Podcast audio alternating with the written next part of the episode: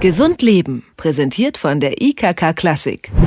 Größe 0 oder XXS ist das Ziel. Vor einigen Jahren machte die Pro-Anna-Bewegung Schlagzeilen. Auf einer Website wurde Anna zur besten Freundin erklärt. Anna steht für Anorexia nervosa, Magersucht. Die Abkürzung verharmloste eine Krankheit und wurde für viele zur Lebenseinstellung. Die Website gibt es heute nicht mehr, dafür aber genug Kopien wie Anna 2.0 oder Cinderella. Auch sogenannte Thinspirations finden sich immer öfter im Netz, Bilder von untergewichtigen Körpern, die zusammen mit zweifelhaften Diättipps eine Inspiration sein sollen, dünn zu sein. Über Pro-Anna und Essstörungen im Web sprechen wir mit Silvia Beck von der Beratungsstelle Dick und Dünn e.V. in Berlin. Einen schönen guten Tag, Frau Beck. Guten Tag. Frau Beck, im Netz haben wir ein paar Meinungen zur Pro-Anna-Bewegung gefunden. Ein Beispiel ist jetzt mal, Pro-Anna bedeutet für mich, der Essstörung etwas Positives abzugewinnen, sie zu akzeptieren und mit ihr zu leben, denn sie ist ein Teil von mir. Halten Sie das für eine gesunde Einstellung? Naja, wenn das nicht so selbstzerstörerisch wäre, könnte man darüber diskutieren. Aber eine Anorexie ist äh, sehr selbstschädigend, also nicht nur organisch, sondern auch seelisch und kein Lebensstil. Also deswegen finde ich das sehr ja, verharmlosend. Mhm. Ist Pro Anna eigentlich eine bewusste Entscheidung für die Krankheit Magersucht oder rechtfertigen kranke Menschen so ihre Lebenseinstellung? Würde eher zum Zweiteren tendieren. Also ich glaube nicht, dass man, wenn man eine Anorexie hat und da akut drinsteckt, dass man dann sich noch für was anderes entscheiden kann, weil das ist die größte Schwierigkeit, die Krankheitsverleugnung zu durchbrechen. Das heißt, ohne Kontakt mit gesunden Menschen, die in die Konfrontation mit mir gehen, werde ich immer weiter in diese Erkrankung gehen. Und das fördern natürlich solche Seiten. Aber es ist jetzt nicht so, dass ein gesunder Mensch hingeht und sagt, ich will unbedingt dünn sein, ich will unbedingt abnehmen und sich dann so dieser Bewegung anschließt. Nein, also eigentlich schließt man sich der Bewegung erst an, wenn man schon anorektisch ist. Mhm. Sie beraten und betreuen Menschen mit Essstörungen in Berlin. Welche Erfahrungen haben Sie denn bislang mit so Essstörungen und dieser Bewegung im Web gemacht?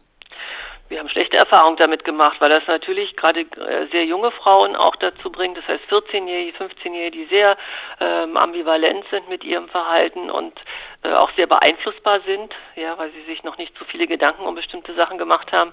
Die lernen dort die richtigen, in Anführungsstrichen, Tipps, wie sie ihre Eltern betrügen können, wie sie Ausreden erfinden können. Und ich erlebe das hier in der Beratung, dass sie äh, sich auch kooperativ zeigen, aber nicht wirklich sind.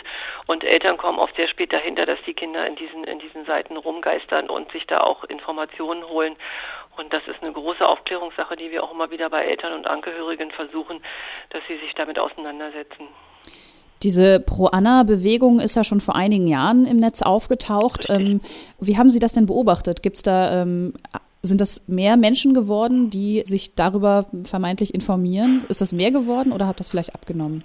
Das kann ich nicht beurteilen. Also ob das mehr oder weniger geworden sind, weiß ich nicht. Ich weiß, dass Schüler VZ sich zum Beispiel uns gerichtet hat schon vor vier Jahren und gesagt hat, also irgendwas kommt uns da komisch vor. Da gibt es Communities, die klingen da sehr auffällig und äh, dann haben wir uns mit den Mitarbeitern zusammengesetzt und haben versucht, also da auch äh, Gegenangebote zu machen oder die Seiten dann entsprechend zu schließen und den Leuten, die da übrig geblieben sind auf den Seiten, also was anderes anzubieten.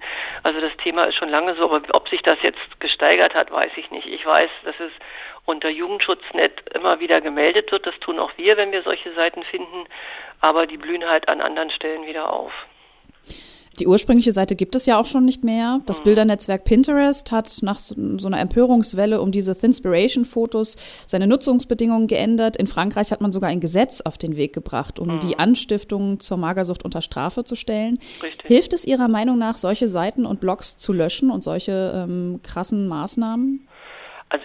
Man muss sich positionieren und das muss man auch gesellschaftspolitisch machen. Also ich finde, da muss man alles tun, um dagegen zu halten. Ja, man muss natürlich auch Gegenangebote haben und, und auch gucken, wo können sich Jugendliche mit ihrer Problematik, dass sie sich zu dick fühlen, sinnvoll auseinandersetzen. Ja. Also so rigoroses Löschen entspräche ja im Grunde schon ethischen Grundsätzen, Jugendgefährdung vor Meinungsfreiheit. Aber ist das nicht auch so eine Form von Wegschauen und nicht beachten? Nein, glaube ich nicht. Ich glaube, man darf es den Betroffenen nicht so leicht machen, daran zu kommen. Und das ist, ich vermute auch, dass da auch kommerzielle Geschichten dahinter stecken, obwohl die Seiten ja kostenlos waren. Also die Benutzung der Seiten. Aber ähm, das ist keine gute Sache und das muss man überhaupt nicht unterstützen. Man muss auch klar sagen, dass das also auch verboten werden sollte. Das finde ich gut, dass das andere Länder schon hingekriegt haben. Was würden Sie denn sagen, wie sollte man denn darauf reagieren, wenn man sowas in seinem Umfeld beobachtet, dass sich jemand vermehrt mit solchen Seiten beschäftigt? Da muss mit ihm reden, man muss versuchen, also jetzt nicht äh, den Stecker rausziehen im Not und schlimmsten Fall schon, aber man muss erstmal versuchen, ins Gespräch zu kommen. Und das ist sehr schwer, weil da natürlich auch sehr subtile Empfehlungen gegeben werden und äh, die Betroffenen, die ich in der Beratung erlebt habe, die mit ihren Eltern hier waren, sehr störrisch hier waren, die waren also, äh, die haben gar nicht groß diskutiert. Die haben gesagt, ja, ja, ja, ja. Und wir wussten genau, dass es nichts sie erreicht hat. Und das ist die Gefahr, dass also sie so bedonnert worden sind in, in, auf diesen Seiten, dass sie gar nicht für nichts mehr zugänglich sind. Ja. Finde ich sehr schwierig. Also den Zugang zu solchen Seiten möglichst erschweren, ja, wenn nicht sogar so, so, schwer wie möglich machen, ja. Verbieten. Das sagt ja. Silvia Beck von der Beratungsstelle Dick und Dünn e.V. in Berlin. Ich danke Ihnen für das Gespräch und die Zeit, die Sie sich genommen haben. Bitte gern. Gesund Leben, präsentiert von der IKK Klassik, gibt es auch zum Nachhören als Podcast.